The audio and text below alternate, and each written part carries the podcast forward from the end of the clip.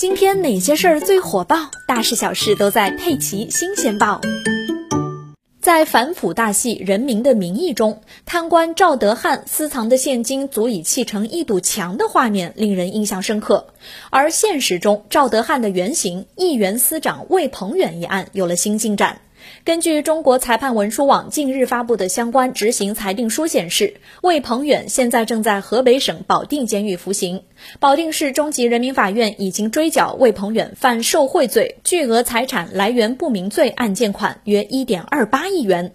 裁定书还披露，魏鹏远曾与一名八零后女子常某共同生活，并育有三名子女。法院在追缴魏鹏远相关涉案财产过程中，常某曾提出异议，恳请保留部分抚养费以及其中一处房产供其子女使用居住，但该请求被法院驳回。魏鹏远，男，汉族，一九八二年进入煤炭部规划设计总院工作。央视新闻报道介绍，三十二年的职业生涯中，魏鹏远一直没有离开过煤炭行业。从国家煤炭部煤炭处主任科员，一步步成为副处长、处长。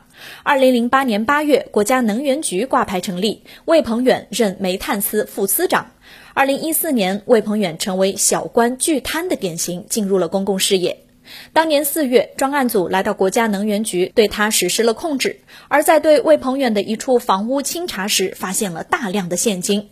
专案组协调当地银行的十多名工作人员，五台点钞机，分两批次赶赴现场参与清点。经过十四个小时的连续工作，共清点出人民币、欧元、美元、港币、英镑等多个国家的现金。按照当天的汇率，中间价折合人民币共两亿多元。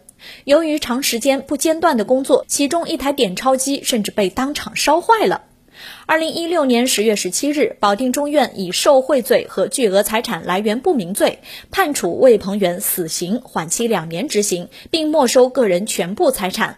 在其死刑缓刑执行两年期满，依法减为无期徒刑后，终身监禁，不得减刑假释。执行过程中，魏鹏远银行存款被全部扣划，拍卖了涉案房产九套、车位四处以及汽车五辆，还查扣了大量的黄金、玉石、酒类、工艺品等。